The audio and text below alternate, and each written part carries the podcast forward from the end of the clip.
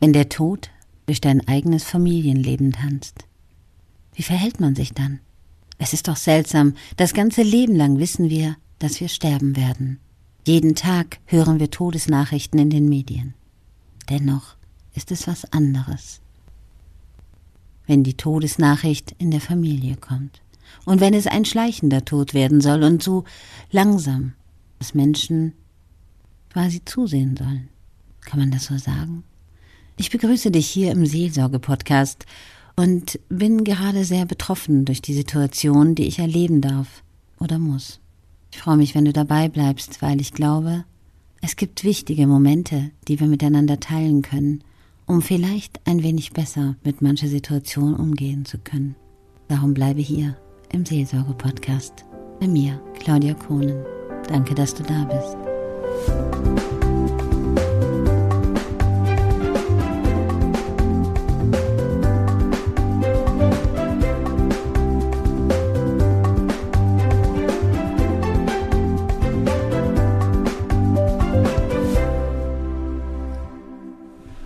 Der 5.7.2021.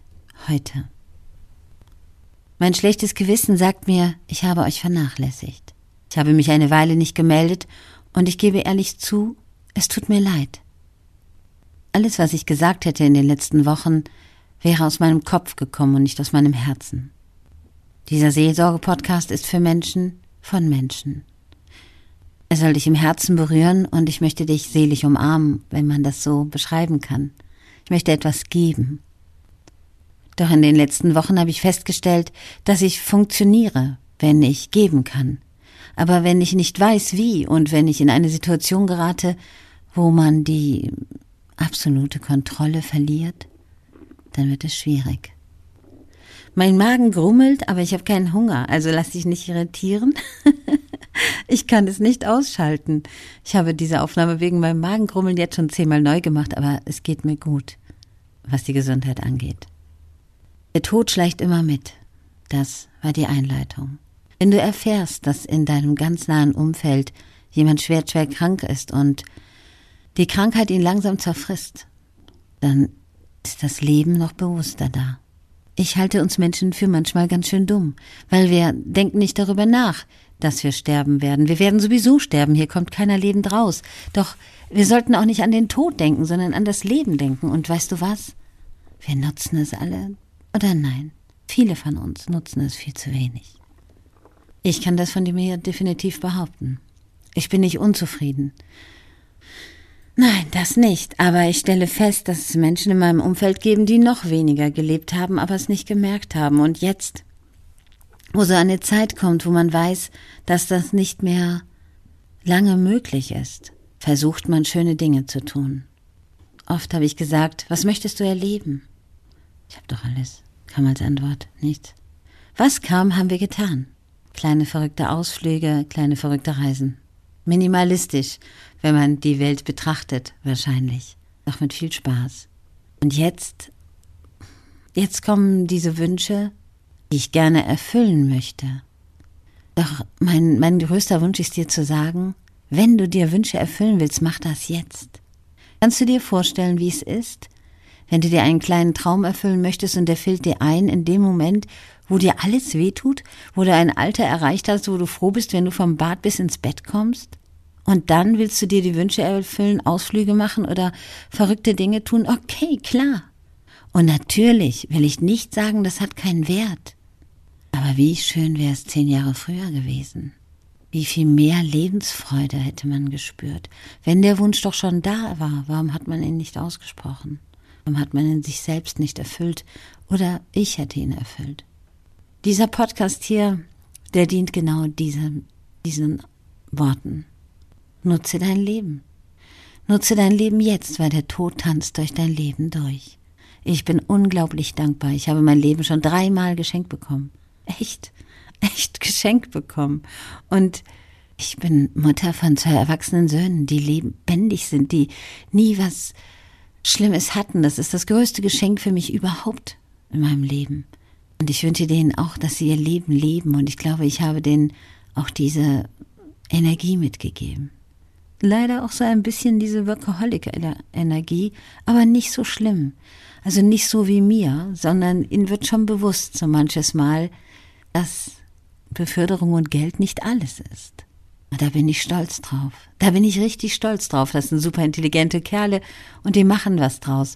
Und die haben Ziele, die haben tolle Partnerinnen. Und dann kam mal eine Entscheidung, ob man einen Posten machen möchte, der wirklich genial gewesen wäre, aber nicht glücklich macht. Und es hat mich als Mutter echt stolz gemacht, dass mein Sohn mich darauf angesprochen hat, was ich davon halte. Ich bin schon zweimal 25 und ein bisschen und ich gebe ehrlich zu, ich liebe das Leben und ich habe es immer geliebt. Aber ich glaube, ich habe vergessen, vieles zu leben. Ich habe funktioniert. Als man mir mit 21 gesagt hat, sie haben noch drei Jahre zu leben, weil ihre Organe werden das nicht schaffen, bin ich so eine Art Amok gelaufen. Aber erst kurz bevor die drei Jahre rum waren, total bekloppt. Also ich kann nur eins sagen, verlasst euch nicht immer auf irgendwelche Aussagen. Verlasst euch auf euch. Ich habe damals mein ganzes Leben irgendwie auf den Kopf gestellt, aufgegeben, zerrüttet und lebe heute noch. Tja, Gott sei Dank, aber auch krass. Krass, was man manchmal anstellt und was man auch anderen Menschen antut, wenn man nicht will, dass sie einem beim Sterben zuschauen. Vielleicht jammer ich hier gerade rum, ich kann es dir nicht sagen. Ich habe das Bedürfnis, dir zu sagen, lebe jetzt, lebe jetzt. Weißt du, jeden Tag sehen wir Unfälle in, in den Nachrichten. Wir sehen Flugzeugabstürze und Attentate und alles Mögliche und Krankheiten und trotzdem gehen wir jeden Tag in den Tag und denken nicht drüber nach, das ist der Tag, der es verdient hat, uns glücklich zu machen. Und das ist die Botschaft für dich. Und das ist das, was ich dir sagen will. Wenn du morgen früh mit deinen Füßen den Boden berührst, sei dankbar, dass du aufstehst, weil so geht es mir jeden Tag. In der Dankbarkeit habe ich manchmal vergessen, auch mehr daraus zu machen. Seit fast drei Jahren arbeite ich jetzt daran, meine Zukunft neu zu bestimmen. Und weißt du, was das Schöne ist? Es macht mich glücklich. Es macht mich glücklich zu sagen, ich bin auf dem Weg in die richtige Richtung, um das zu tun, was mich glücklich macht. Und wenn ich auf diesem Weg verloren gehe, weil irgendwie tja, meine Zeit dann abgelaufen ist, was ich nicht glaube, dann ist es so. Aber ich bin zumindest auf dem richtigen Weg dann zu Ende gegangen. Hört sich blöd an, oder? Aber ich bereue das nicht, verstehst du? Und ich arbeite gerade viel daran, an den Dingen mich zu verwirklichen, aber jedes kleine bisschen, was mich dem näher bringt, macht mich glücklich. Mach du dich auch glücklich. Sei zu den Menschen gut, die dich umgeben. Schade niemanden bewusst. Nichts, nichts, was du sagst, was andere Menschen verletzt, kannst du wieder zurücknehmen. Sei mit dir im Reinen und sei mit den Menschen in Reinen. Sei ein guter Mensch. Das möchte ich dir sagen. Weil der Tod tanzt jeden Tag durch dein Leben.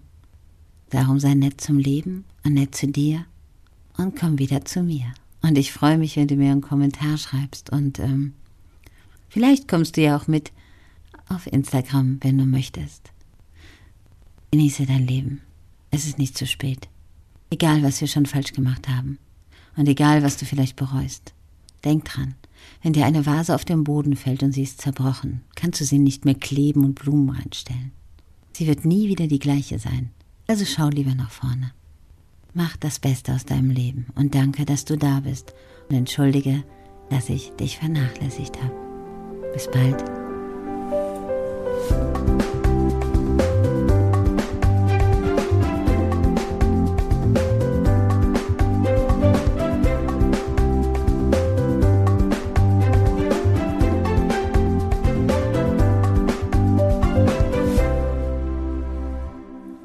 Vielen Dank, dass du mir zugehört hast, auch wenn es sehr persönlich einfach so ein Mischmasch aus meinen Gefühlen gewesen ist. Im nächsten Beitrag möchte ich dir etwas über die Emotionen erzählen, die in deiner Stimme vorhanden sind, womit du manches Mal die Seele eines anderen Menschen streicheln kannst, sie aber auch als Waffe gegen Menschen benutzen kannst, wo Wunden entstehen, die du nicht mehr flicken kannst. Ein Pflaster ist wie eine Entschuldigung. Es ist nur ein Pflaster auf einer Wunde, die nie wieder so wird, wie sie mal war. Bis gleich hier im Seelsorge-Podcast bei Claudia Kuhn. Danke, dass du da bist.